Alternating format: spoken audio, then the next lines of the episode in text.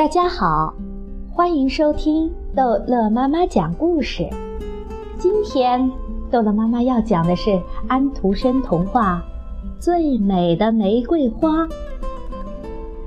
从前有一位权力很大的王后，她的花园里种植着美季最美丽的从世界各国移来的花，但是她特别喜爱玫瑰花，因此。它有各种各色的玫瑰花，从那长着能发出苹果香味的绿叶的野玫瑰，一直到最可爱的普罗旺斯的玫瑰，样样都有。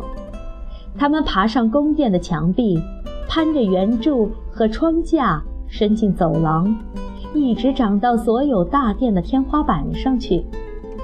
这些玫瑰有不同的香味。形状和色彩，但是这些大殿里充满了忧郁和哀伤。皇后睡在床上起不来，御医宣称她的生命没有希望。只有一件东西可以救她。御医之中有一位最聪明的人说。送给他一朵世界上最美丽的玫瑰花，一朵代表高尚、纯洁的爱情的玫瑰花。这朵花要在他的眼睛没有闭上之前就送到他的面前来，那样他就不会死掉。各地的年轻人和老年人送来许多玫瑰花，所有的花园里开着最美丽的玫瑰花。然而，这却不是那种能治病的玫瑰花。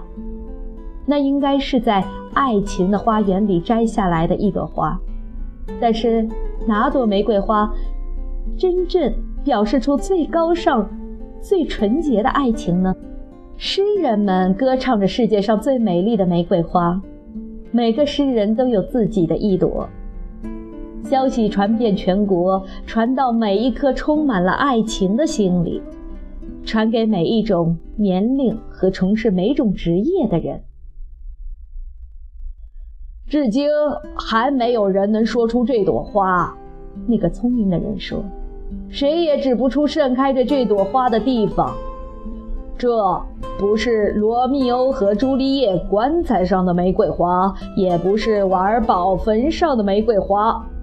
虽然这些玫瑰在诗歌和传说中永远是芬芳的，这也不是从……”文克里德的血迹斑斑的长矛上才开出的那些玫瑰花，从一个为祖国而死去的英雄的心里所流淌出的血液中开出的玫瑰花，虽然什么样的死也没有这种死可爱，什么样的花也没有它所流出的血那样红。这也不是人们在寂静的房间里花了无数不眠之夜和宝贵的生命所培养出来的那朵奇异之花——科学奇花。我知道，这朵花开在什么地方。一个幸福的母亲说：“她带着她娇嫩的孩子走到这位皇后的床边来。我知道在什么地方可以找到世界上最美丽的玫瑰花。”那朵表示最高尚、最纯洁的爱情的玫瑰花，是从我甜蜜的孩子的鲜艳的脸上开出来的。这时，他睡足了觉，睁开他的眼睛，对我发出充满了爱情的微笑。这朵玫瑰花是够美的，不过还有一朵比这更美。聪明人说：“是的。”比这更要美得多。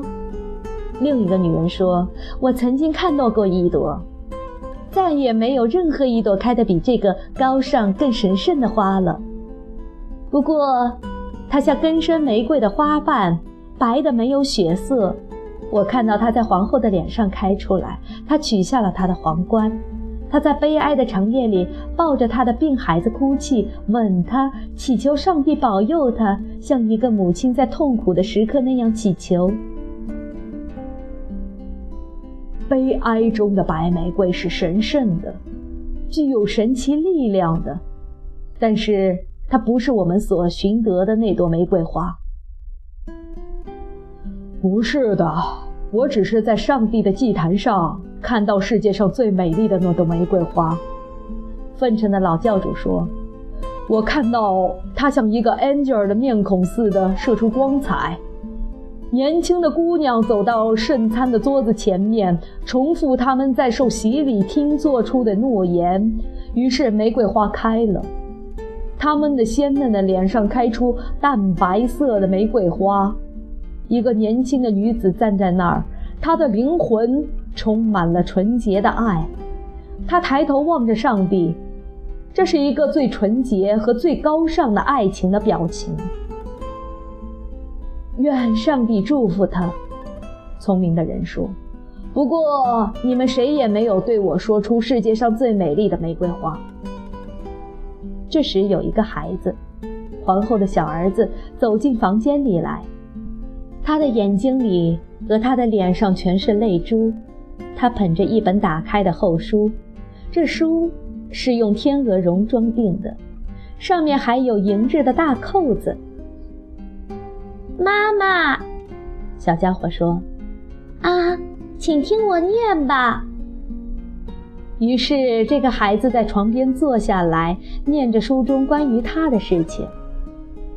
他为了拯救人类，包括那些还没有出生的人，在十字架上牺牲了自己的生命。没有什么爱能够比这更伟大。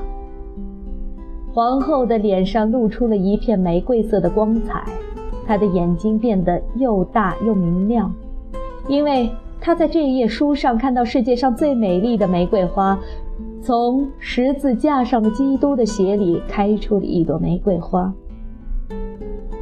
我看到它了，他说，看到了这朵玫瑰花，这朵地上最美丽的玫瑰花的人。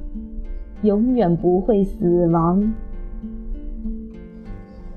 好了，这一集的故事就讲到这儿结束了。欢迎大家继续收听下一集的安徒生童话。